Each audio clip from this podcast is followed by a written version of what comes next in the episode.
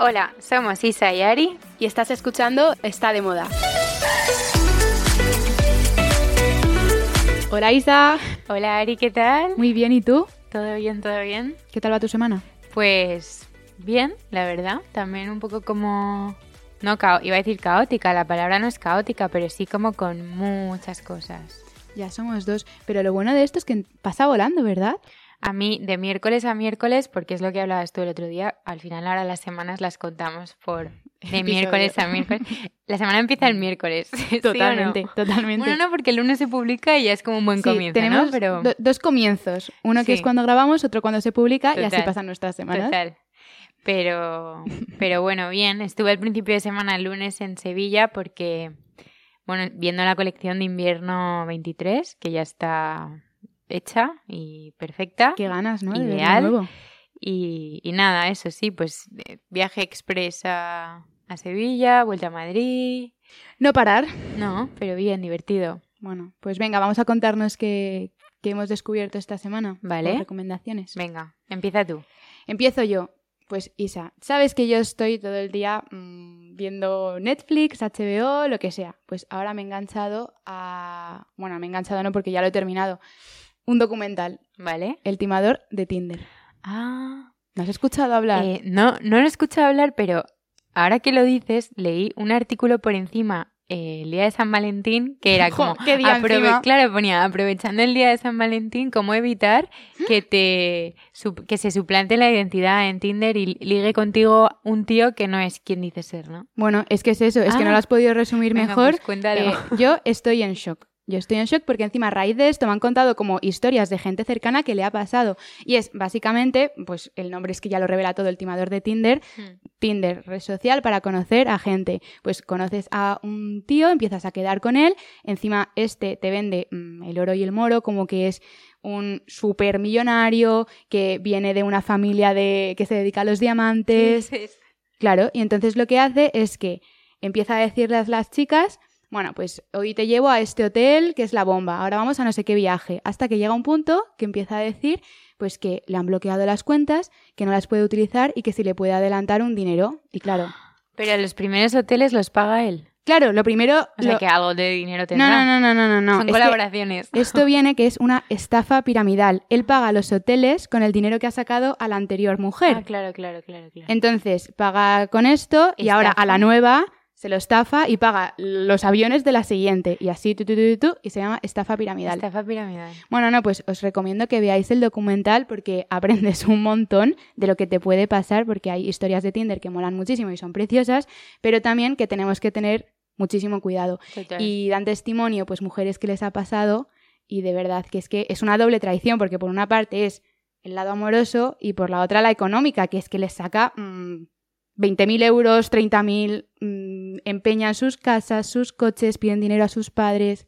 Pero bueno, no os voy a contar el final, No. pero la última hace una cosa que es muy guay para la, vengarse. la última chica. La última Ah, chica víctima. que sale. Sí, víctima. A mí esto me recuerda a Catfish, mentiras en la red. Sí, no, no, no, no, es que, a Solo ver, que no eran estafas. Simplemente ahí era como...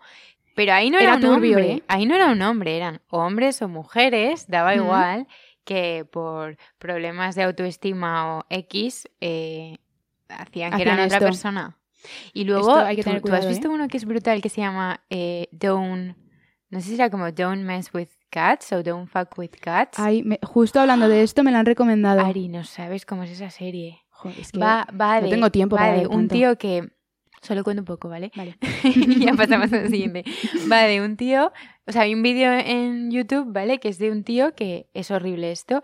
Coge un gatito No, no, no. y pues le, pues le trata muy... O sea, Vale, sí. lo asfixia o no sé qué hace con el gatito. Total, que eh, como una chica... eh, como animalista, eh, encuentra el vídeo en YouTube y entonces empieza con un grupo de gente que también son como animalistas a traquear quién es ese tío, pero no se le ve casi. Y lo encuentran, Entonces, dime que sí. Es una, es una pasada porque por el trozo, el color de la colcha, el marco de la ventana y la moqueta, empiezan a traquearlo y averiguan que es un piso, que está no sé dónde, que no sé qué. Qué Va pasada. a mucho más porque el tío sigue subiendo vídeos. Ay. Y el último, te lo puedo decir, No, Isa. por favor, te lo tengo que decir. Venga, vale. Mata a una persona ¿Y sube el vídeo? y sube el vídeo. Pero qué horror. La, la gente Es está real, loca, ¿eh? ¿eh? Que es real. Pero la gente está loca. Por favor, dime que no tienes ganas de ir a ver este documental. Mm, Quiero verlo da ya. bastante miedo. Pero es ¿eh? que tengo, después de este tenía otro que es ¿Quién es Ana? que por lo visto es Ah. del estilo y es en versión mujer. No lo he visto, no lo he visto. Yo tampoco, pero es que ya tengo muchos documentales. Oye. En fin, esto también es historia real, ¿eh? lo del timador de Tinder y las fotos, los textos y tal que salen es el verdadero, que se llama Simón Leviev. Bueno, ese es su nombre falso. El verdadero es Shimon Yehuda. Pues tampoco No, no se le ocurrió tanto el, el cambio de nombre, ¿no? Bueno, que cuidado con las redes sociales. No, eso es verdad, Ahí ¿eh? va. Eso da miedo. sí, sí, sí, ves el documental. Mm. ¿Y tú qué me cuentas? Eh, bueno, yo te cuento que, bueno, te decía que el lunes estuve en Sevilla, pero es que el domingo volví de Andorra. ¿Mm? He estado el fin de eh, visitando a una amiga que vive allí, que yo creo que además ya lo hemos hablado en otros episodios. Yo creo que era como plan perfecto, no sé qué, plan perfecto con amigas. Pues Para mira, esquiar, ¿no? justo. Estoy, o sea, súper segura de que mi plan preferido con amigas es el de esquí. Porque, además lo estaba pensando antes, si tú lo piensas, los, los hombres hacen mucho deporte juntos. Sí, Y es un, son, su manera de relacionarse muchas veces es, pues, juegan un fútbol o un pádel o... sí, Bueno, sí, que sí. también hay muchas mujeres que juegan al... Más típico jugar al pádel que al fútbol, pero que nosotras, yo, por ejemplo, hablo en mi caso, nunca hago deporte con mis amigas, nunca, nosotras nunca... Bueno, hemos salido a correr una vez, Sí, pero... Sí, pero sabes que no como de manera... que lo hacemos más individual. Sí, nos vamos al gimnasio, nos ponemos nuestros cascos, salimos al correr, a correr, sí. Total, que el plan de esquí con amigas, sí, como yo, que tengo la suerte de que todas tenemos más o menos el mismo nivel de esquí, eh, pues es que es un planazo, porque estás haciendo deporte, eh, paras, te tomas una Coca-Cola, no sé qué, vuelves a esquiar, comes, y luego acabas el día en una pre-esquí, que por cierto, esto lo hablamos también, han inaugurado ya la Barset, que la última vez que yo estuve en la Barset, que es una pre-esquí, fue hace como 6-7 años y lo han cambiado por completo y es una pasada. Jolín, pero es que además ahora los sitios de esquí, dices lo del deporte, pero hay muchísima gente que no sabe esquiar y va al plan solo por la fiesta, porque es un planazo. Bueno, es que de hecho arriba del todo en Andorra, que antes era el Malboro y ahora lo han cambiado al Icos Bar, que está en pistas, había gente en vaqueros que subía pues a- porque hay A pasarlo ambientazo, claro. Nosotras todas en plan ya como despeinadas con el pelo que se me hace aquí como que se me carga Sí. del casco, del buff, y los de todo. enredos, es tremendo. Y gente como monísima, perfecta en vaqueros o sea, y tal. Y es Oye, como, pues, tú no me engañas, tú no has esquiado. Pues hombre, en vaqueros. Aunque oye, me contaron hace poco que hace unos años, en plan época de nuestros padres, estaba de, era como cool, estaba de moda esquiar en vaqueros. Perdón, ¿cómo puede ser eso cool? Pues hombre, no te puedes nada. caer, ¿no? No, no, claro. Bueno, ni, ni, ni nada. A ver, quizás sonaba que yo me caigo y no me caigo, ¿eh? Tú eres muy pro, Isa. Bueno, Oye, no hemos ido a esquiar juntas, tenemos que ir. eso está pendiente.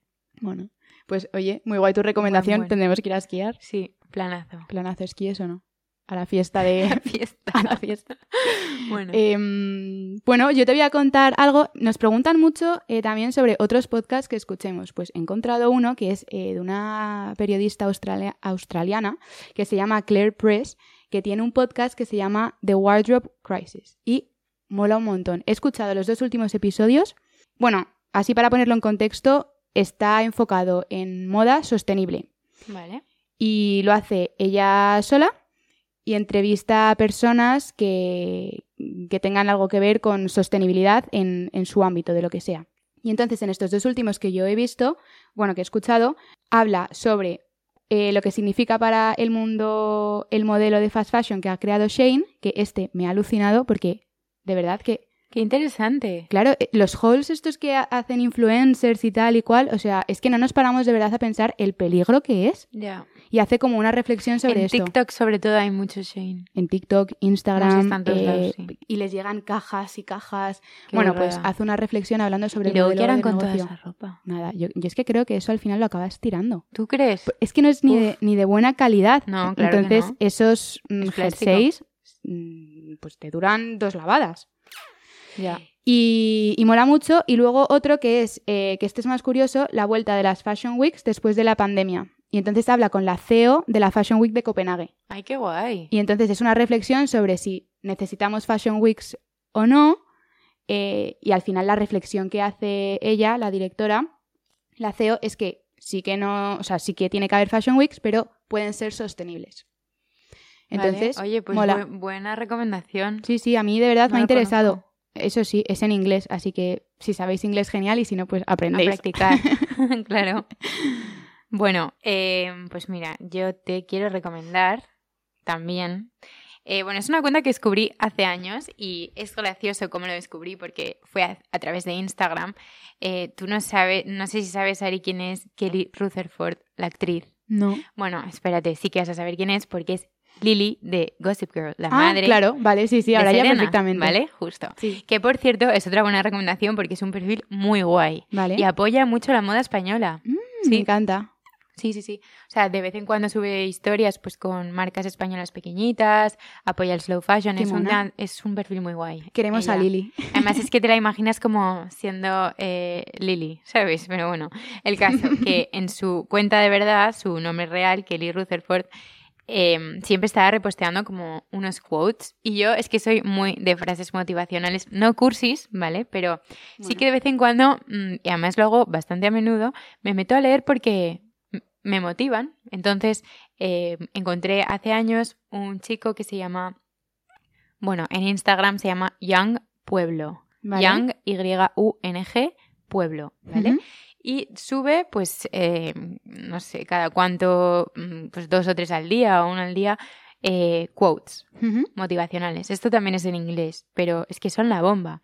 Y, y, bueno, me acuerdo cuando A mí me encanta leer estas cosas así de vez en cuando que dices, "Mm, pues mira, tienes Claro, toda la razón. te hace reflexionar o si de repente es un día que tienes las cosas menos claras o estás un poco más de bajón, pues te ayuda, Sí, ¿no? Te inspira, te abre la mente. Yo cuando lo descubrí, me- que me acuerdo además que iba todas las mañanas, cogía el tren a, a Recoletos para, para ir a la OFI y eh, mandaba por mi grupo de WhatsApp de amigas del cole, Mm. todas las mañanas mandaba una frase motivacional, pero porque pensaba, joder, si me ayuda a mí esta mañana, ¿por qué no las voy a ayudar a ellas? Isa, eso mándamela a mí por Total, las mañanas, que que yo también lo necesito. No te preocupes que te he traído una frase. Ah, venga, Mira, dale. te la voy a leer, ¿vale? Además, me ha gustado mucho.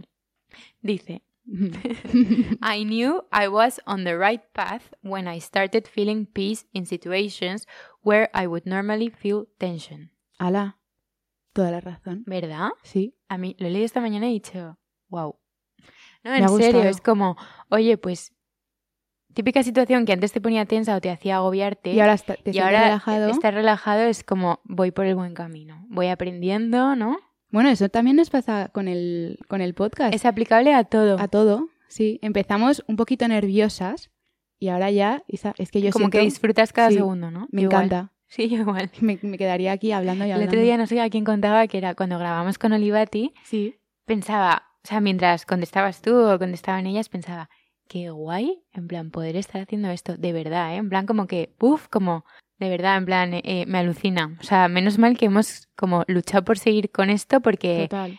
me llena muchísimo. No, sí, sí. Y que al final, que esto, bueno, lo vais a escuchar en muchas veces, pero que hay que dedicarle tiempo al podcast, que parece que nos sentamos aquí, hola Isa, ¿qué tal, Ari? No sé qué tal, No. y hay preparación detrás y, y un Sí. curro. Sí, hay curro. sí. Bueno, esto mini publi, promoción. Sí, God, qué intensidad. Sí, sí, estamos muy profundas, Bueno, vamos a seguir. Dale tú. Eh, sigo con profundidad, pero bueno, es libros. Vale, a ver. Esto ha sido recomendación de Coco, de mi hermana, Vale.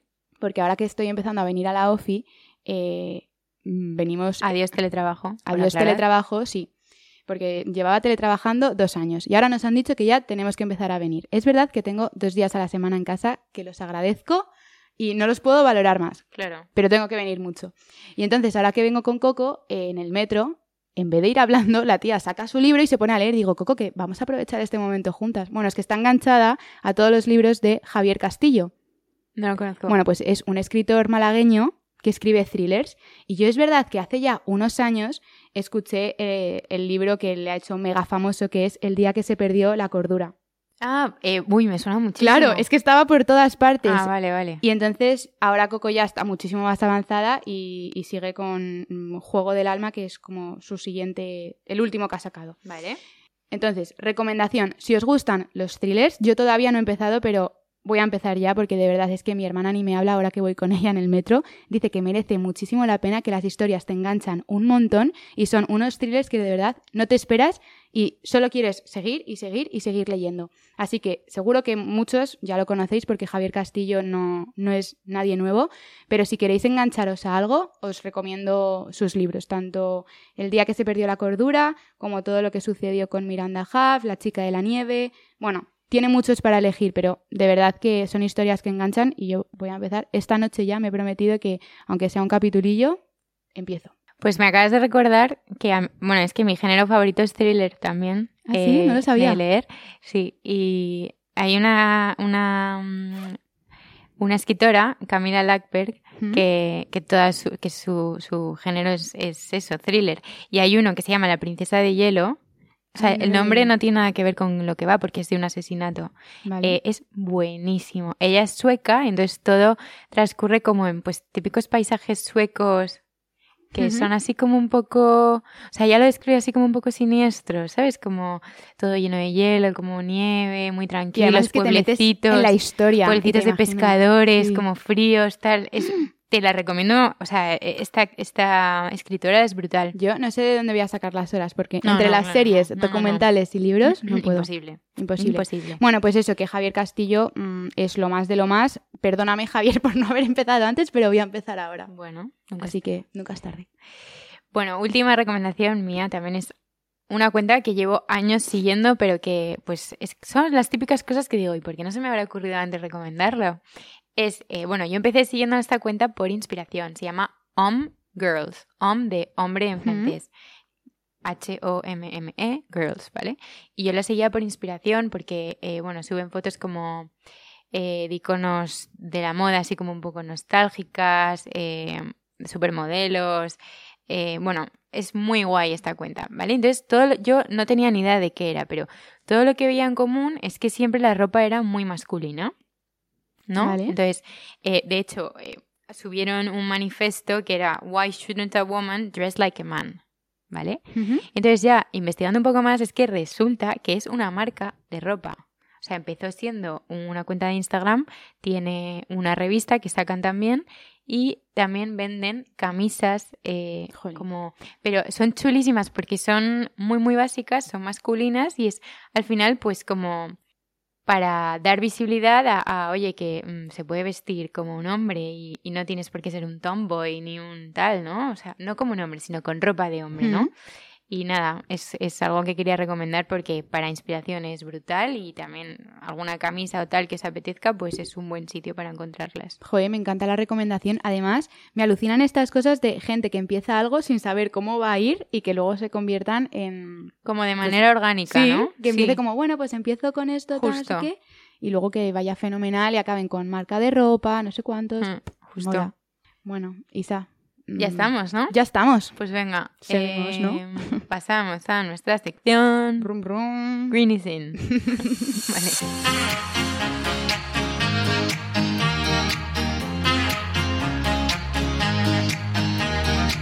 Bueno, Isa, pues nuestra sección Greenies In. Venga, a ver, ¿qué tip sostenible me recomiendas esta semana? A ver, te voy a recomendar algo que puede parecer muy obvio, pero que creo que nos viene bien que nos lo recuerden y es hacer una lista con cosas que realmente necesitemos.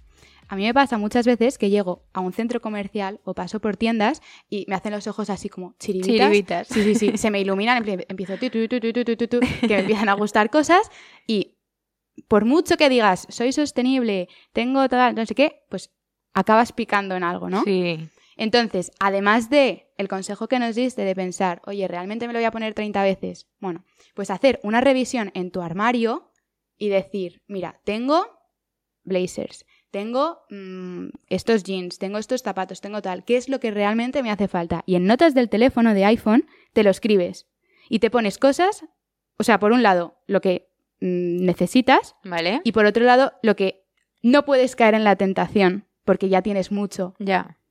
Y de esta manera va a ser muchísimo más fácil porque de verdad que es que a mí me, pasaba que mm, en el centro comercial pues es que alguna tontería acaba picando y dices, es que luego llego a casa y digo, pero si tengo otros tres, es que no me hace mm. ninguna falta. Entonces, para tenerlo ahí presente, que cuando vayamos a un sitio y nos guste algo, hacer como en nuestras notas un vistazo y decir, oye, no, si ya tengo una blusa tal, como tener un, un esquemita bien montado de lo que tenemos y de lo que nos hace falta. Qué buena recomendación y además creo que es aplicable no solo a moda, sino a todo, en general. Sí, sí, sí. Consumismo. Em, sí, como darte cuenta que igual no necesitas tener. Es que ahora no, estoy, no se me ocurre nada así como. Me venía a la mente tipo tecnología, ¿sabes? Que al Hmm. final mm, queremos tener como el iPad, el móvil, no sé qué, no sé qué, no sé cuántos. Y a no ser que de verdad lo vayas a usar para trabajar, eh, hay cosas que no son necesarias. Simplemente vivir con. Intentar vivir como con lo básico, ¿no? Sí, es que tampoco necesitamos También eso más. es como una filosofía de vida, sí. dejando de lado la sostenibilidad. Yo cada vez lo tengo más interiorizado y es que em, nosotros nos creamos como nuestras necesidades. Y entonces lo pienso y digo, es que esto no, no lo necesito. O sea, es un capricho que me lo puedo comprar. Sí, lo voy a utilizar, pues a lo mejor sí, pero como necesidad no lo necesito. Entonces, pues bueno, para tener todos presentes como Sí. así y tenerlo un poco controladito. Y que vivimos intoxicados con la cantidad de cosas de no sé, ya no solo ropa, pero como pues cremas, jabones, no sé qué tal. eh, es que Hay mucho. si, si te distancias un poco, en realidad Mm. piensas que es, que es un poco tóxico, que, Sí, sí, sí. que no nos hace falta para nada y que seguramente eso nos afecte a, a la forma en la que vivamos, ¿no? Totalmente. Y cómo estemos con nosotros mismos. Pero Isa, es que luego te vas a típico pueblecito claro. y viven con lo que hay y son el- más felices en el que, campo, ¿no? Al Sí, final. que todo el mundo con su huertecito, su no sé Mm. qué, o sea, es que de verdad no Eso necesitamos es tanto. lujo. Eso es un lujo, sí, Eso es lujo. totalmente. Bueno, pues ahí va Sí. mi, mi tip Qué agobio me ha entrado. me pica de repente el cuello. No, de verdad, es que yo eso lo valoro muchísimo también y, y me, me suelo agobiar ¿eh? por estas cosas. Yo quiero grabar en el campo, Isa. Aspiro Oye, a pues, eso. Vivir en el campo, ¿no? Vivir en- tener como una granjita. vivir- no, y grabar el podcast. Yo Ah, quiero bueno. grabar el podcast en el campo. Pero Voy a estar muy ¿cómo- relajada. Como haríamos con los invitados. Les ponemos un minibús. Sí. Una, una limusina. en remoto. Bueno, eso dentro de unos años. Todavía Vale. no hay presupuesto para eso. ¿no? bueno, eh, vale, pues te voy a contar yo mi recomendación, que también es bastante lógica, ¿no? Que es informarnos sobre, Vale. eh, bueno, concienciarnos. ¿Y cómo? Pues también, o sea, puedes leer muchas noticias, pero a mí me encantan los documentales de moda. Y si encima es un documental de moda que te abre un poco los ojos, pues mejor. Nosotros tuvimos la suerte que en nuestra universidad durante la carrera nos pusieron The True Cost, Jo, ¿no? A mí ese me marcó. Bueno, mi TFG iba de eso. impactante. Mm. Pues ese sería uno de ellos, The True Cost. Pero es que hay otro que, que vi eh, que se llama Behind the Mirror of High End Fashion. Que esto es curioso porque lo vi, bueno, cuando yo empecé en Scalpers teníamos clases de inglés eh, optativas, que eran los lunes a prim- primerísima hora.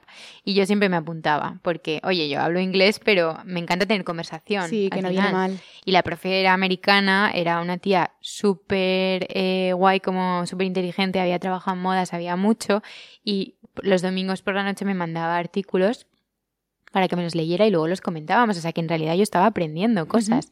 Ella me abrió bastante los ojos a todo lo de, pues esto, mm, la sostenibilidad, de lo que hay detrás de las marcas, eh, de, de todas las marcas, de lujo o no lujo. Y este en particular me impactó muchísimo. Entonces, eh, pues nada, eso.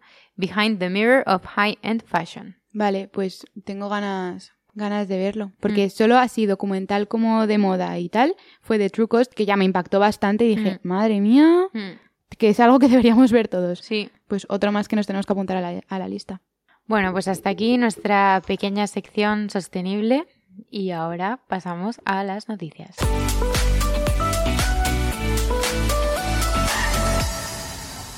Pues Isa, hay muchas noticias esta semana, pero quería contarte sobre todo la de los Goya, que han sido este fin de semana y hay mucho que comentar sobre el vestuario.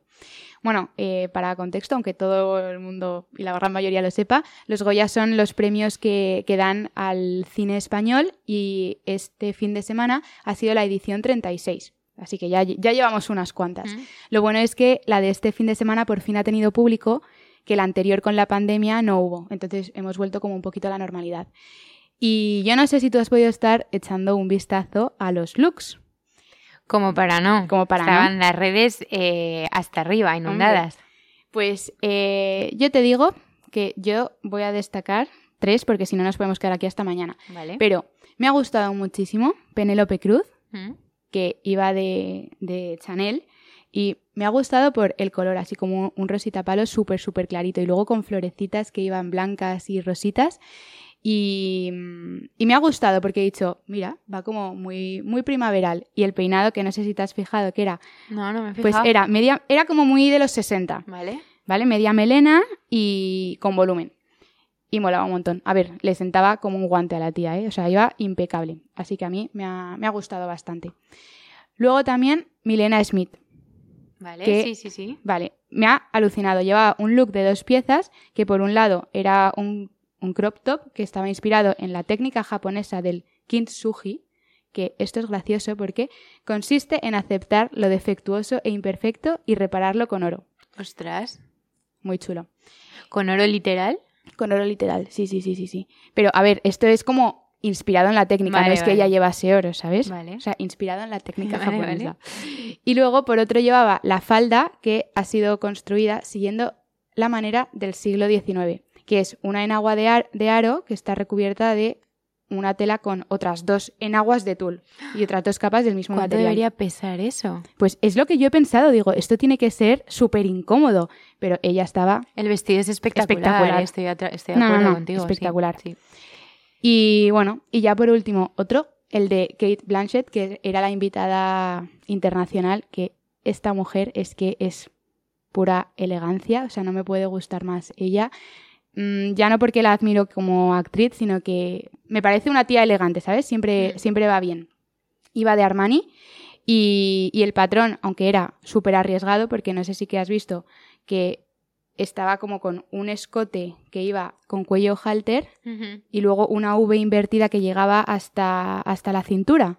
Sí, Bueno, pues que era arriesgado, sí. pero es que a ella le quedaba sí. espectacular. O sea, no me chocó desde... el- O sea, la he visto, no me fijé mucho, mucho, pero sí que vi que iba elegantísima y desde luego no se notaba que fuese arriesgada. O sea, como que le llevaba bien. No, ella, no, lo, lle- lo llevaba fenomenal. El modelo estaba hecho con seda plateada y tenía más de 300 cadenas con cristales bordados. ¡Hala! O sea, Qué imagínate el trabajazo que hay en Sí. esos vestidos. Bueno, es que O sea, es artesanía Es pura. una pasada.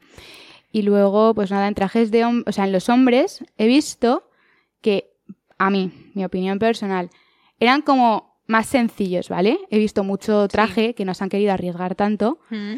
Eduardo Casanova sí que se ha arriesgado más, pues porque llevaba un traje negro y con unos lazos rosas Sí. y tal.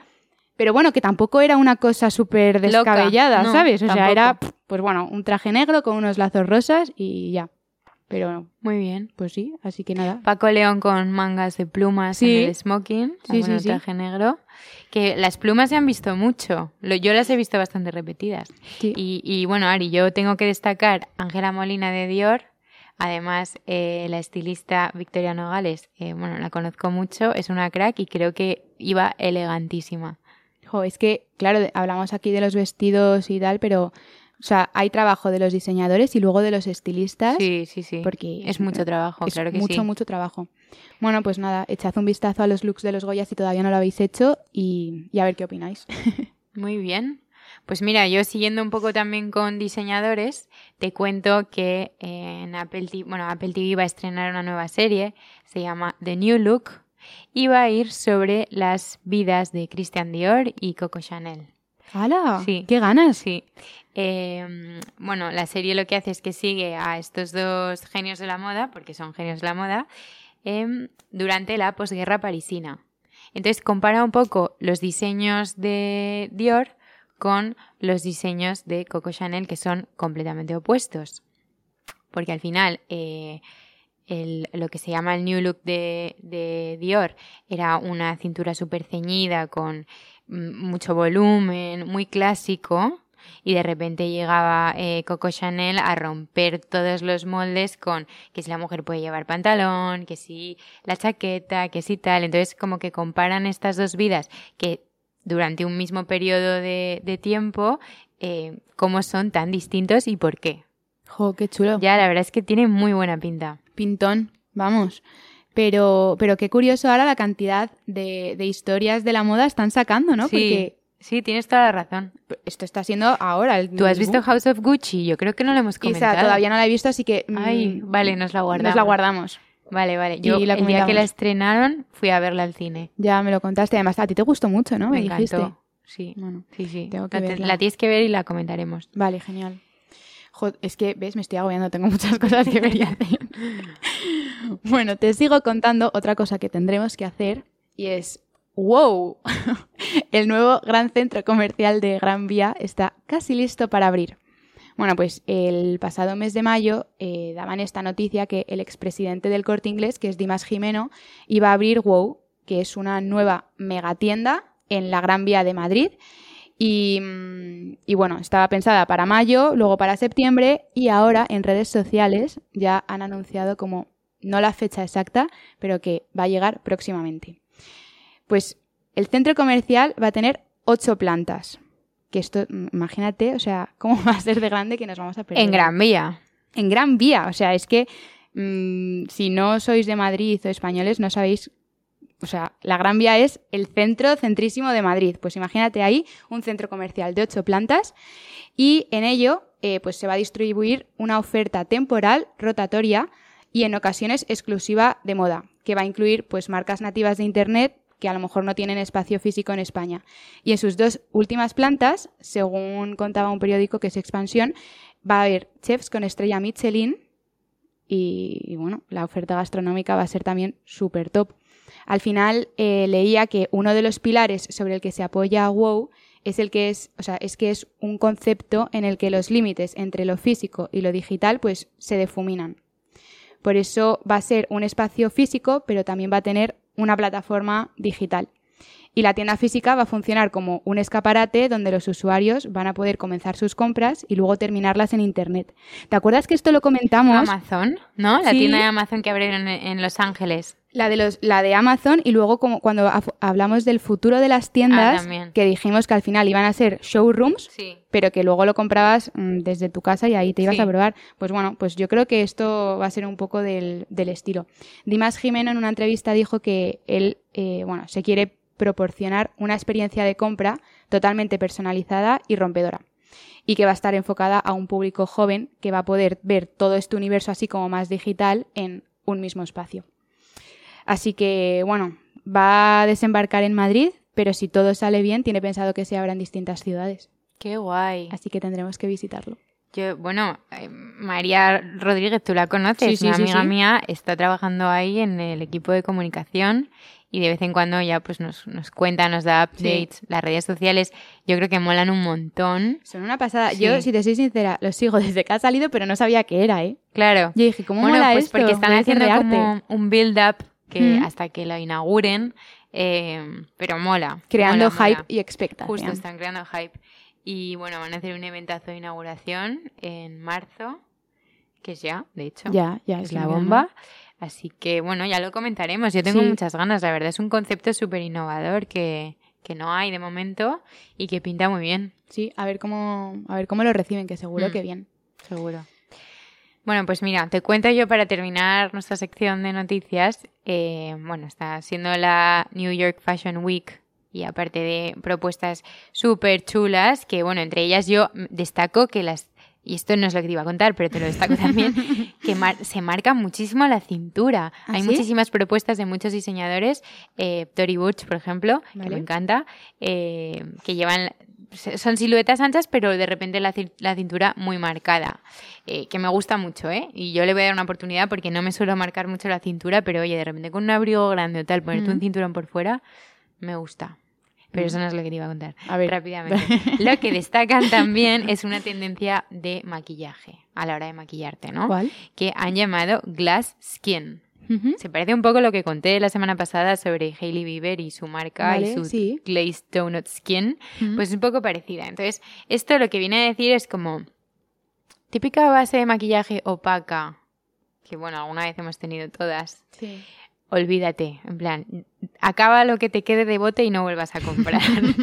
Porque si está en tendencia a llevar la piel natural, ¿no? Al final, qué mejor que eso. Claro. No tienes que ponerte capas de nada. Entonces, A ver, todo empieza por cuidarse la piel muy bien y prestar atención a limpiártela, hidratártela y tal. Y luego que sea tan fácil como ponerte una mm, bebé cream o una base muy ligera, que sea un poco traslúcida, que no sea muy Hmm. opaca. Y, y- y bueno, nada, destacar esa tendencia que, que se repite en muchos, en muchos diseñadores, Altuzarra, Provenza, Schouler, Ula Johnson, y que pinta muy bien. A mí me gusta, la verdad. A mí me encanta. Bueno, yo me, yo me la apunto y ya me uno a esa Bueno, tendencia. tú y yo llevamos en esa tendencia muchos años ya, en realidad, ¿no? Somos, sí, es que somos trendy. Sí, Está de moda. está de moda. Bueno, pues eh, hasta aquí nuestras noticias y ahora sí que sí, pasamos a la entrevista. Qué guay, ¿eh? Nos Qué ganas apetece tengo. un montón. Es una pedazo de historia y, y creemos que os va a gustar mucho. Y que nos va a motivar, seguro, ¿eh? Sí. Un poco como las niñas de Olivati, que... Es que son proyectos guays, que los escuchas y te inspiran, te dan ganas de hacer cosas, ves el trabajazo que hay detrás y bueno, que lo vais a, lo vais a escuchar ahora mismo. Pues venga, pasamos. Bueno, pues Isa, hoy tenemos con nosotras a Elena, que es fundadora de Mi Queer, una firma de calzado y complementos made in Spain que gracias a sus materiales, el cuidado de su trabajo artesanal y el proceso creativo que hay detrás, pues se ha convertido en una auténtica marca de referencia en España. ¿Qué tal, Elena? ¿Qué tal? ¿Cómo Muy estás? bien, feliz de estar aquí con vosotras. Sabéis que tenía muchas ganas, que muchas gracias por vuestra invitación. Qué gusto, qué bien que por fin te tengamos, aunque hayas estado malita, pero ya recuperada. Sí, ya recuperada, porque la verdad es que yo creo que media España ha estado en esta última ola, pero Sí. ya, ya bien y, y nada, Bueno. muy contenta de estar aquí. Bueno, pues vamos a empezar con la entrevista, que nos apetece mucho que nos cuentes. Y bueno, lo primero que queremos saber es en qué has trabajado hasta lanzar Mi Queer. Pues mira, yo creo que, como habéis dicho vosotras, al final es súper importante que primero, antes de lanzar tu empresa, tengas un poco de bagaje en lo que te quieras dedicar. Entonces, yo antes de montar mi queer, para mí fue un máster trabajar con, Agatha Cruz de la Prada, que es un referente total en el mundo de la moda y eh, me ayudó muchísimo pues a aprender todo lo que significa crear una empresa desde cero, porque llevé toda la parte de complementos Agatha en Latinoamérica, Agatha Cruz de la Prada Latinoamérica, y estuve allí dos años y pico. Luego volví a España y monté mi primera empresa que no funcionó, pero me ayudó muchísimo a aprender eh, todos los errores que puedes cometer para no cometerlos más veces. Y sí que creé como una clientela que me siguió a la hora de crear mi segunda empresa, que es mi Queer, que la fundé en, en octubre de 2017. Vale, y cuéntanos un poco más, ¿qué es Mi Queer? ¿Qué es mi queer? Bueno, mi queer significa mi cuero, entonces todos los productos son artesanales, hechos a fuego lento en España, con mucho cariño, en piel de primera calidad. Empecé fabricando y diseñando, todos los diseños son míos, eh, zapatos, luego amplié a bolsos, cinturones y poco a poco he ido ampliando ese universo muy queer para mi queerizaros de pies a cabeza y que tú lleves tus zapatos, tu bolso, tu cinturón mi queer y, y eso, vayas mi queerizada por la vida, ¿no? que es como mi ilusión. ¿Y cuál fue el primer modelo que lanzaste? Pues empecé por las micuirinas, que es como un modelo de bailarina muy especial, muy escotadito, que tiene unos flequitos que están recortados con bisturí uno a uno. Entonces la horma de las micuirinas es única, es muy, muy especial porque te hace un pie muy femenino y eh, gustó mucho, la hice en varios colores y luego saqué las famosas Punky, las Frida, las Nike. Empecé por ahí, por zapatos. ¿Y qué crees que es lo que os hace distintas a otras marcas? Bueno, yo creo que no tenemos competencia en realidad hoy en día porque somos una marca de super calidad a un precio muy asequible. Utilizamos acabados de lujo, materiales de primerísima calidad tanto en el exterior como en el interior, que al final es lo que hace que todos los diseños mi queer pues sean como me decías tú Ari antes, jo, que cómodos, son súper cómodos. ¿Por qué? Porque es todo eso que no escatimamos, ¿no? A la hora de Claro. diseñar, de producir, pues solo con los mejores materiales, en unidades pequeñitas, muchos diseños son exclusivos que no vuelven, otros son icónicos que ya mm, tenemos que tener porque es que me lo piden una y otra vez. Entonces, poco a poco, pues vamos creando esa filosofía de moda ética, porque está todo fabricado con procesos auditor- con auditorías en España, gente de alta en la seguridad social, pieles recicladas del sector alimentario, ¿no? Todo tiene una filosofía ética, todo es transparente, es una moda honesta, ¿no? Hemos leído que en el proceso para hacer uno de vuestros botines intervienen 44 personas, ni más ni menos. Háblanos sobre este proceso de creación Made in Spain. Pues el proceso, como has dicho, Isa, es eh, súper laborioso. En realidad, en el mundo del calzado no hay como un máster para saber hacer un zapato. Normalmente la gente que se dedica a estos fabricantes, estos artesanos que trabajan en exclusiva además para mi queer, em, no han empezado desde la cuna casi a aprender el oficio, entonces se especializan muchísimo.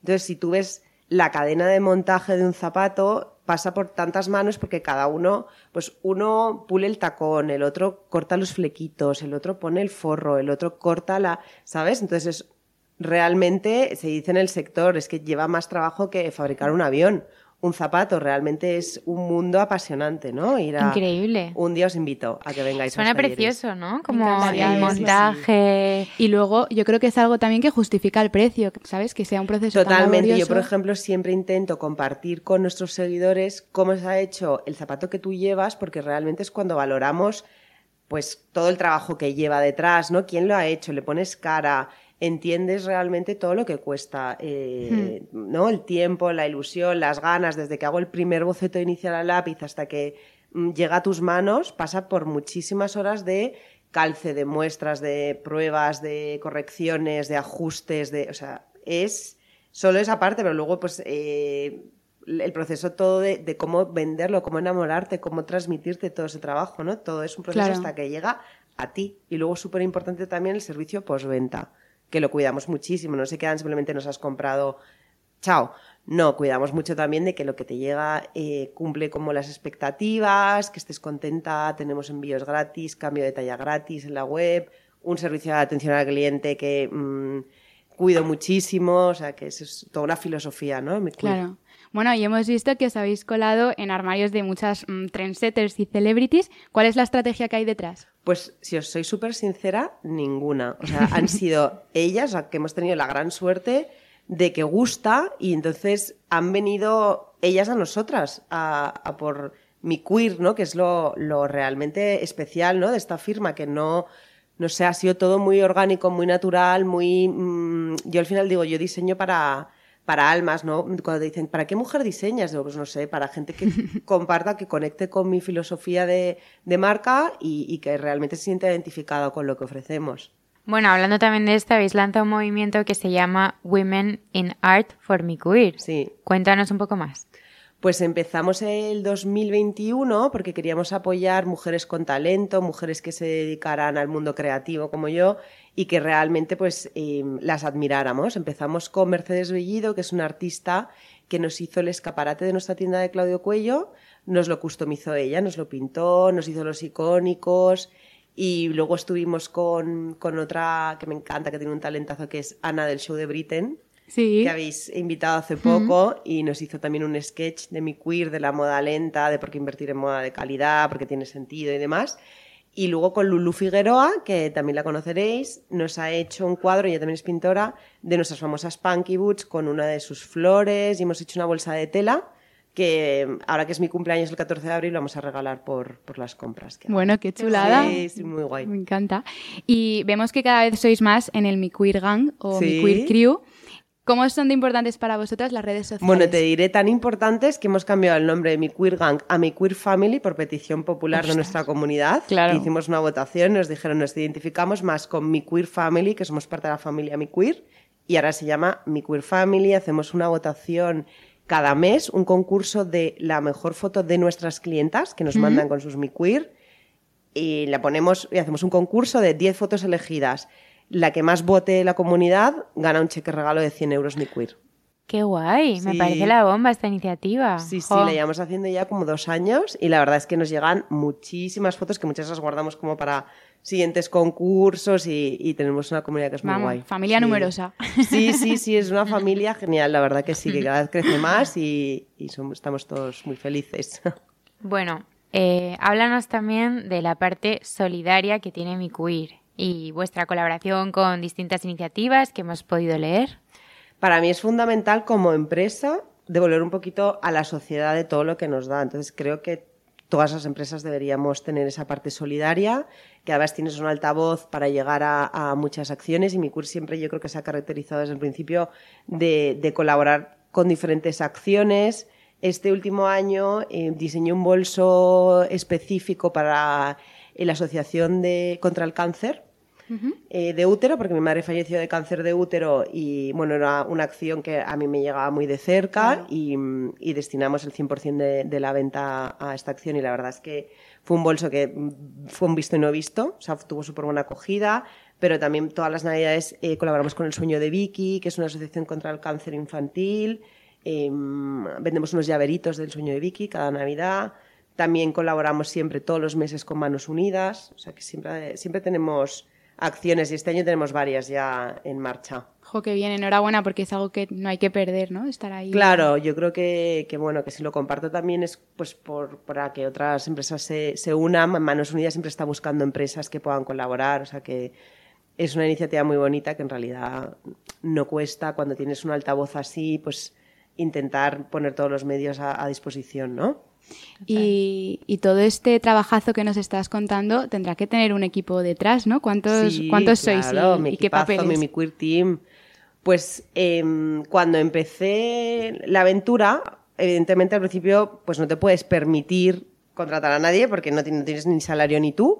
Entonces, pues eh, vas tirando como puedes y luego ya pues empiezas con una persona, con dos, con tres y ahora mismo somos 14 en el equipo que para mí es una gran responsabilidad, porque en realidad son nóminas, son, o sea, hay que verlo como eh, pues lo que es, gente que está apostando por, por tu sueño, por, por tu empresa y que realmente, en mi caso al menos, todo el mundo lleva la camiseta Mi Queer, todo el mundo es parte del proyecto, yo creo que todos los logros míos son logros del equipo y de, de las que estamos ahora y de todo el mundo que ha pasado por Mi Queer en realidad porque realmente ha, pasado mucha gente ya en, estos cuatro años y medio de vida. Así que sí, eso, yo lo veo así, que las empresas son las personas y que aunque es muy difícil eh, gestionar equipos, a mí me parece lo más difícil, lo más estructural, lo que realmente nadie te forma para, para ser CEO de una empresa, ¿no? Que es un poco pues lo que soy ahora. Eh, pues es lo más apasionante también del trabajo, ¿no? Cómo saber llevar a las personas, cómo motivarlas, cómo eh, involucrarlas en el sueño, que lo compartan, que estén eh, felices, que encajen. Cuando entro un nuevo perfil siempre busco, sí qué aptitudes tienes, pero encajas con nuestra familia. O sea, realmente eso es súper importante. Hablabas ahora mismo de pasión y te queríamos preguntar qué es lo que más te gusta de tu trabajo. Pues la parte creativa es lo que más me gusta, como poder soñar, poder eh, hacer realidad tu sueño, es yo creo lo más increíble, ¿no? Que tú veas, por ejemplo, yo decía, yo quiero tener una tienda, imagínate una tienda de mi queer, yo lo soñaba para ver un sueño que se hizo realidad en el 2019. Y a día de hoy digo, qué guay mi tienda. Qué guay. eso es soñar una cosa y materializarla no tiene palabras. Qué pasada. Bueno, y ahora que nos cuentas esto, ¿alguna clave sobre el emprendimiento que hayas aprendido en tu recorrido? Uf, muchas, muchas. Pues es que yo creo que tengo diferentes claves para diferentes momentos, de cuando estás iniciando tu carrera eh, como emprendedora. Eh, este momento que pasas de ser tú sola a contratar a gente da mucho miedo, da mucho respeto, porque dices, jo, es que ya esto, o sea, si va mal, no soy yo, es un mm. equipo que, que está detrás pero realmente tienes que pensar eso, dices, ¿dónde te ves en 10 años? ¿no? Visualízate en 10 años, te ves tú sola llevando todo, que realmente te puedes organizar como quieres, tienes muchísima flexibilidad, no tienes que responder ante nadie, sí, pero no vas a llegar lejos, porque en realidad sola llegas rápido, pero no llegas nunca lejos. Entonces, yo creo que para mí ese sería como el momento que una empresa pasa de ser una empresita hmm. o un proyecto, más bien, a una empresa, ya cuando empiezas a contratar. Entonces, yo creo que ese paso hay que darlo, que da miedo y demás, pero que si realmente quieres que tu proyecto crezca y sea real, ¿no? Convertirlo de un proyecto a algo real, tienes que darlo y sin miedo, ¿no? Con, con cabeza, lógicamente, pero bueno, eso hay que hacerlo. Y Elena, antes también mencionabas que sentías que habéis tenido suerte porque el producto de mi cubir ha gustado desde el primer momento. Y os queremos preguntar eh, ¿Cuál es eh, el producto más vendido y por qué crees que es así? Pues las Punky Boots son, yo creo que nuestro santo y seña. Es verdad que em, os diré que, por ejemplo, las Study Boots que lleva Isa hoy se venden mucho, las Chunky, porque luego pasa una cosa y es que cuando saco nuevas colecciones hay productos que se convierten en icónicos. Claro. Gusta tanto como ver también novedad porque la gente empieza por lo conocido pero luego repiten, que es lo bueno de, de mi queer, que dices, jo, es que es un zapato de súper buena calidad, que lo tengo desde hace años y está nuevo. Pues repito, ¿para qué buscar en otro sitio, no? Zapatos. ¿Y tú repites los modelos? Los mo-? ¿En qué te refieres? ¿El En las diseño? Sí, el diseño. Diseño, intento hacer como un, un porcentaje de mm, 60-40, es decir, 60 icónicos, que es lo que todo el mundo quiere año a año y tal, pero siempre tener ese 40% de novedades exclusivas, de diseños que una vez agotan no hay, para que también tengas ese sentido de exclusividad de que hacemos una tirada de 40 pares y ya, Y no hay más. y no hay más. Y, por ejemplo, para alguien que acaba de descubrir mi queer, ¿por qué zapatos le, recomendarías empezar? Por las Nike Boots, me encantan. Las Nike son versión punky, pero igual no tan cañeras, más discretas, con estrellitas, con tachas de estrellas y con nuestra horma que es única y es mágica y es que le queda bien a todo el mundo, gente con problemas de pie, gente sin problemas. O sea, todo el mundo que se la pone, tienen juanetes, no tienen juanetes. O sea, todo el mundo dice "Es que es una pasada y es verdad que, que yo creo que eso es uno de nuestros mayores logros. Son comodísimas, doy fe. Gracias. Sí, sí.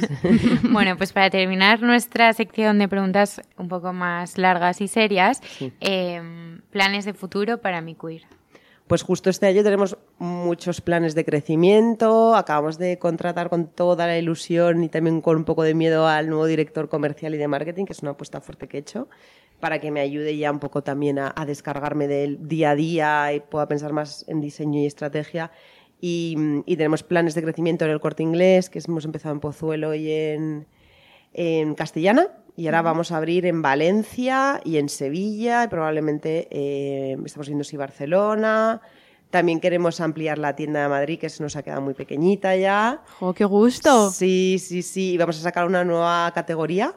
¿Mm? Igual más adelante me lanzo con otra que me llevan pidiendo mucho. Sorpresa, ¿no? No Sí, nos puedes adelantar nada. Sí, pero la nueva categoría sale ya el jueves que viene, que es eh, una colección de invitadas para eventos. Ah, qué Bueno, qué ganas. Sí, sí, sí, sí. estamos Además, esto en exclusiva. En exclusiva total. Primicia. Eh, pues, Elena, ahora vamos a seguir por otras preguntas, pero son más cortitas para seguir conociéndote un poquito más. Genial. ¿Vale? Venga, pasamos al tag. El mejor consejo que te hayan dado. Cree en ti, no mires eh, hacia los lados, mira siempre a- a- de frente. Es decir, si a alguien le funciona una estrategia que tenga éxito, no significa que si tú la replicas te vaya a funcionar. Así que crea tu propia estrategia. Qué bueno. ¿Tu modelo preferido de mi queer y por qué? Las Night Boots, porque mi segundo nombre es Naira, las bauticé así, porque yo creo que es- mm, reflejan mucho mi personalidad, que son más discreta que la punky, que la punky es cañera, igual yo sí me gusta ser más low profile y tienen ese toque elegante, pero a la vez como diferente y creativo y son súper cómodas para no quitarte todo el día que yo no paro. Y mm, una pregunta un poco más curiosa. Si pudieras tomar un café con quien fuera, ¿quién sería? Con mi madre, que no puede ser porque no está, pero con ella. Sí. Vale. Bueno, y para terminar, un tip sobre emprendimiento. Un tip sobre emprendimiento. ¿Alguna, alguna clave que hayas aprendido a lo largo Bueno, de...? pues sabes de- que justo que me acaban de llamar, que os he dicho, para, para hacer una ponencia con Facebook, eh, me han dicho que tenemos una marca, son los que nos llevan la, la parte digital, que tenemos una marca que es una fuerza de la naturaleza. Y en realidad esto es un, un tip sobre emprendimiento digital, pero en nuestro caso, por ejemplo, es más importante eh, la marca y crecer orgánicamente que invertir mucho dinero en anuncios y en paid y demás, que al final es una forma fría de llegar a, a los consumidores y en cambio invertir más en enseñar qué hay detrás de la marca, quiénes somos, el equipo humano detrás de la marca, crear esa marca, porque al final cuando tú tienes una marca fuerte, tienes que vender menos y te compran más. Claro. Así que ese es el- mi tip. Pues muy buen tip, apuntado, ¿no? Sí. Nos ha encantado. Me ha costado. ¿eh? Años sí, daros no, no, este no, tip de sabiduría, claro. errores y de mucho dinero invertido, pero, Es pero creo valioso. que es un, un- un tip muy bueno que yo acabo de aterrizar, ¿eh? Porque he hecho muchas pruebas y tal, y creo que... Bueno, y que es tiempo, que a Claro. este tip Sí. no se llega de un día para no, otro. No, no, Y con mucho error y acierto, pero sí. Pues eh, muchas gracias por compartir con nosotras este ratito. Ha sido súper interesante. Se nota que le pones pasión a todo lo que haces, incluso hablando de tu marca. Y, y- Nos ha encantado tenerte. Sí, sí, nos ha a encantado. mí, Una crack y superinspiradora. gracias. Qué monas. Y vosotras igual, y vosotras también, cracks emprendedoras, y os deseo todo lo mejor. Y lo que necesitéis, yo feliz de apoyaros siempre. Lo mismo. Un beso, Elena. Hasta luego. Besito. Chao. Adiós.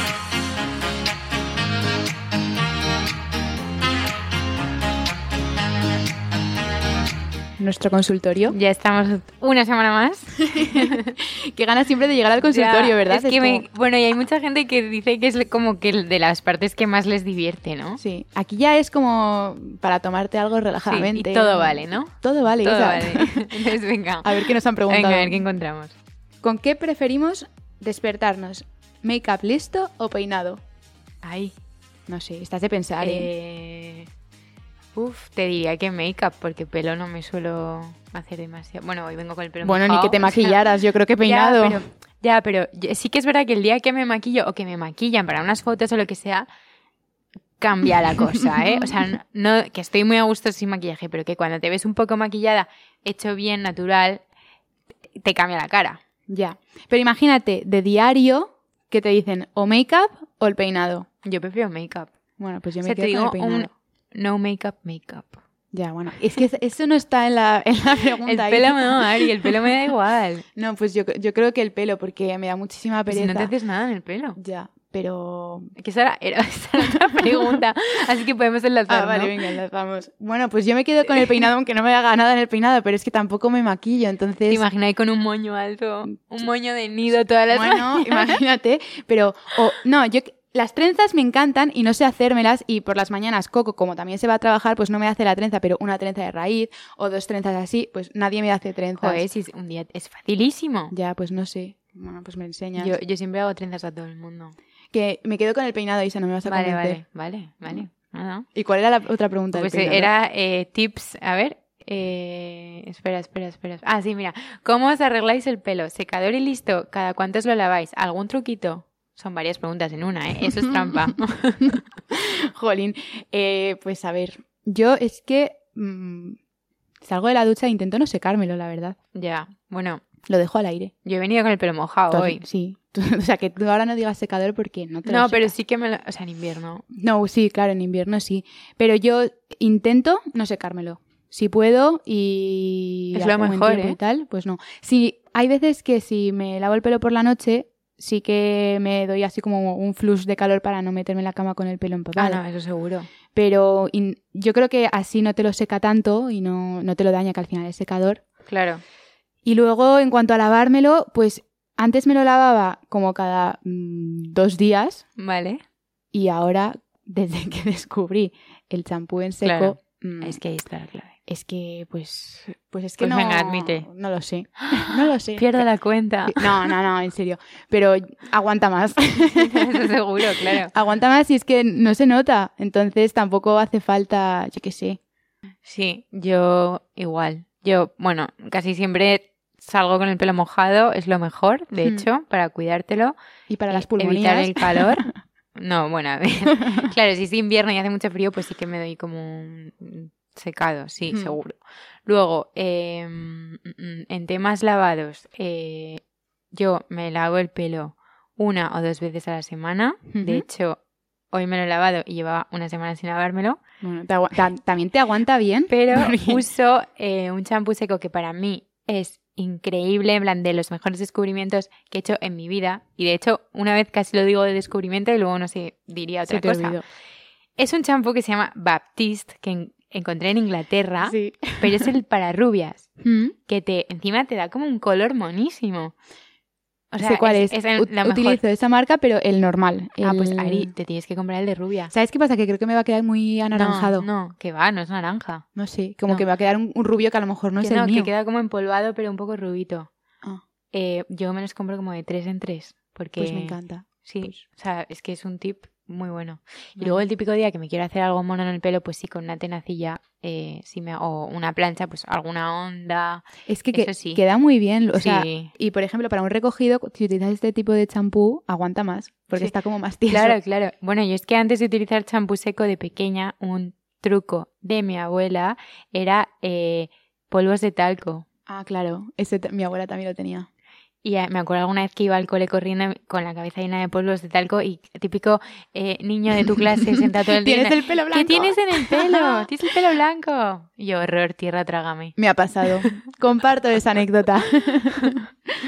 En fin, a ver, eh, venga, lee tu Otra. otra. Eh, pregunta random. Día favorito de la semana. ¿Cuál es tu día favorito? Mm, pues diría que jueves. ¿Sabes que yo también? Sí, ¿no? A ver, tiene A ver, sentido. No, yo jueves o viernes. Bueno, espera, fin de vale, ¿no? Porque entonces te Sí, iría vale sábado. de. No, pero es que, ¿sabes qué pasa? Es por las emociones que siento. A ver, Entonces, cuéntame. yo el jueves siento que ya, mm, ya estamos ahí, Claro. que ya termina la semana y entonces tengo una emoción en el cuerpo que es como, "Ah, mañana es viernes, qué guay, y empiezo a pensar como en todos los planes que tengo del fin de y me Claro. emociona mucho. Entonces el jueves mola mucho por eso, porque es la emoción de que llega el fin de semana. Pero luego de gustar mucho es el viernes, porque es como terminas de toda la semana súper cansada y ya a disfrutar. Y encima todavía te queda el sábado y el domingo. Hmm. Porque me pasa que el sábado me gusta mucho, pero pienso en al día siguiente que No, es domingo. no, pero el domingo Ya. está bien. Quizá el que no mola es el domingo. No, ese sí. nada. A ese no me gusta nada. Sí. Ese todos los domingos por la tarde es como... pff, Drama. Ay, no, que mañana es lunes. Pero bueno, oye, luego eh, siempre lo hablo. A mí me cuesta como el domingo siempre pienso en plan, buf, buf, qué pereza. Y luego el lunes, una vez que arrancas y coges el ritmo, ya es como que ni te acuerdas del fin de, ¿no? Sí. Y no te cuesta. Simplemente el domingo haber parado, desconectado, es como, uff, que me tengo que volver a poner la pila. Pero bueno, eh, nada, eso. Pues Nos jueves quedamos. o viernes Jueves. o sábado o... Bueno, Juernes. juer- Ay, no me gusta nada esa palabra. Hashtag juernes. No me gusta. Bueno, es como pues- de la radio, como de los 40 principales. No, de Megastar. Ah, sí, dicen los juernes. Hoy es jueves. Ah, yo no lo escucho. Oye, ¿hoy es jueves? No. No. Hoy es, Hoy es mierjue- Miércoles. Bueno, vamos a dejarlo ahí. Hoy es miércoles. vale, a ver, te leo yo otra. Em, eh, vale, última cuenta a la que hayáis dado a follow en Instagram. Ari. Ah, bueno. Yo lo tengo que mirar, espera, que lo tengo en ordenador. No, yo lo sé porque eh, lo he dicho antes en recomendaciones, que era el podcast de The Wardrobe Crisis y he seguido a la periodista, que se llama Claire Press y en Instagram es Mrs. Press. Ah, qué guay. y la he seguido a ella, pues mola un montón. Podría ser otra recomendación. Y sube cosas muy inspiradoras porque hace un montón de cosas. Además del podcast, pues eh, trabaja como con en charlas y ella eh, mola mucho. Pues ha sido la última cuenta que he seguido, la de esta periodista. Pues la última cuenta que he seguido yo es una marca, bueno, es como una tienda de zapatillas que se llama AW Store, o sea, Autumn Winter Store, no, Autumn Winter Lab, perdona, AW Lab, eh, que me enseñó Clau, eh, mi amiga que está en Andorra, que hay una tienda allí, eh, chulísima, en plan, un montón de sneakers como... su- Bueno, es que me contaba que como en Andorra hay muchos youtubers y muchos gamers y mucho tal que suelen estar relacionados con llevar muchas zapas como muy especiales, pues que allí en esa tienda eh, vuelan. Lleva, o sea, llevan modelos súper especiales y vuelan. Eso me contaba como dato curioso. Bueno, qué chulada. Sí, la verdad es que sí. Pues estos han sido nuestros últimos follows. Eh, vale, hacemos una más. Venga, última. Última, venga. Eh, ¿Cómo hacéis para calmar los nervios antes de algo importante? ¿Tú qué haces? O sea, algo que me ponga nerviosa, ¿no? Sí. Dices. Eh, pues mira, yo intento controlar la respiración. Son como tips de, de... De relajación, ¿no? Sí, como de meditación. Mm. Entonces, imagínate, cuentas hasta cuatro, como que coges aire en dos, sueltas aire en dos, coges aire en tres, sueltas aire en tres y así. Entonces eso como que te, te vuelve como a centrar porque, sí, esto lo leí el otro día y es, es impresionante. Se nos olvida pensar en respirar durante el día y es Ah, súper importante. Es que yo no lo pienso. Pues deberías porque respiramos mal. No, es que creo que me agobia pensar en respirar. No, o sea, no te digo que estés todo el día pendiente, pero que sí que, que sepas, que te des cuenta si estás respirando bien o, o no. Si estás respirando solo por la boca o, na- ¿sabes? Que, que eso sí que por lo general. mucho. Es verdad que respiramos también mucho por la boca y eso, claro. Claro, no, no, no, no. Sí, pues eso me relaja bastante. Respiración. Pues eh, yo te diría que. mm, Pues cuando tengo algo así que mm, estoy nerviosa o acelerada y tal.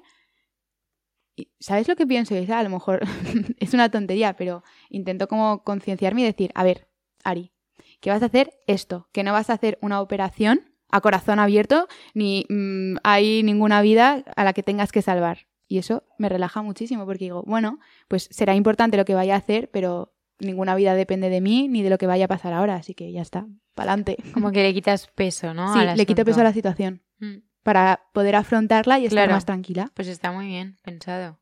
Vale, es- bueno, pues entonces ya lo tenemos. Respirar. Respirar, y te iba a añadir una cosa, que es que no Ah. me acordaba bien del nombre y ahora lo he buscado. Eh, antes, cuando iba al trabajo, me ponía en los atascos de la A6 unos, unos eh, mini podcasts, Sí. mira, esto es otra recomendación, de mm, meditación. Ujú. Entonces iba como en los atascos en plan, mm, Jolín, ¿sabes? como para quedarte mm, dormida. lunes, mm. No, pero no de dormirte, sino como de relajarte. Hay como distintas eh, temáticas, ¿no? Y siempre me, había un tip que era que hay una cosa que se llama mudras. Ujú. No sé muy bien, no estoy muy enterada de esto, pero a mí me servía, que es como posiciones de los dedos y de las manos que de verdad te hacen como conectar, no sé, te, te relajan y te conectan, ¿no? Entonces, eh, hay un mudra que es que el dedo anular Sí.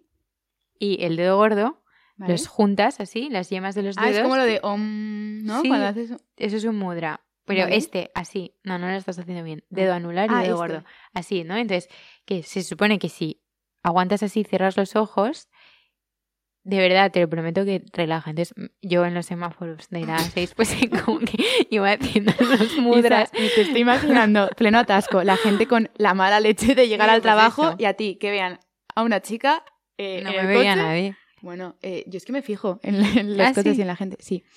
Entonces yo me habría Ah, pues fijado tú, en ti. tú- tú me habrías Te visto. habría claro. visto con las manos así Levitando. y relajada. Bueno, qué show. Oye, son, son buenos consejos. que sí, hombre, que ¿Sabes sí. lo que estaba pensando? Que he dicho lo de a corazón abierto, pero esto no sirve para los médicos. Si alguien nos está escuchando que se dedique a eso, pues claro, es que yo sí que salvan vidas. Bueno, pero ahí yo no me voy a meter a dar tips, ¿eh? No, por a ver si luego... No, o sea, Que no, no, que yo no sé cómo se tienen que relajar ellos. Esto es para las personas que de verdad. Oye, pues es buena, No es curioso, eso es buena pregunta. ¿Qué ¿Cómo se relajan? Sí. Bueno, yo sí, no lo sé. Sí, no sé. Bueno, am, nos despedimos del programa. Que, mm, Sí, ¿no? que ha sido muy divertido. está. Nos lo hemos pasado muy bien y os esperamos en el siguiente. Eso. Un beso, hasta Besito, el lunes. chao. Adiós.